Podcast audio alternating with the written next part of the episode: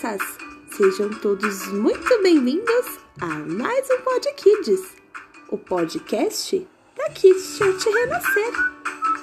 Hoje vou contar para vocês sobre a história do sonho de Ricardo. Ricardo e Aninha são irmãozinhos, mas como eram tão diferentes! Aninha era limpinha e toda organizada, já Ricardo bem sujinho e bagunçado. Todos os dias ao acordar, Aninha o seu quarto arrumava, escovava os dentes e bem bonita ficava. Adorava ver tudo limpo e bem arrumado. Já Ricardo, que menino bagunçado, seu quarto nunca estava arrumado. Tudo vivia espalhado e andava todo desleixado. Os dentes não escovava e nem banho tomava.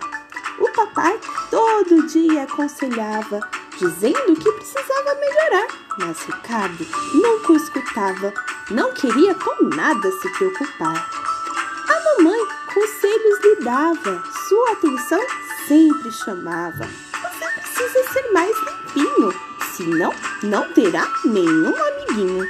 Mas Ricardo não se importava, conselhos nunca escutava. Certo dia, no meio da bagunça, Ricardo dormiu. Um amigo procurava, mas nenhum conseguiu. Foi quando viu algumas ovelhinhas e começou a gritar: Vocês querem comigo brincar?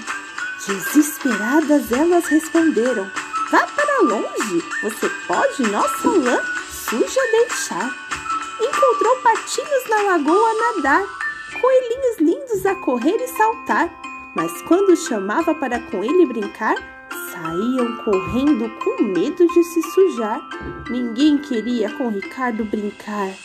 De repente, ouviu alguém de longe chamar: Ei, Ricardo, quero com você brincar. Ricardo feliz ficou e para trás olhou, mas quando viu, se apavorou.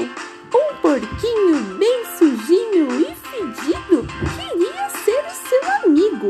Correu desesperado e acordou todo suado. Depois daquele sonho, Ricardo mudou. Seu quarto arrumou e tudo organizou. Um belo banho tomou e seus dentes escovou. Sua mamãe se orgulhou e seu papai elogiou.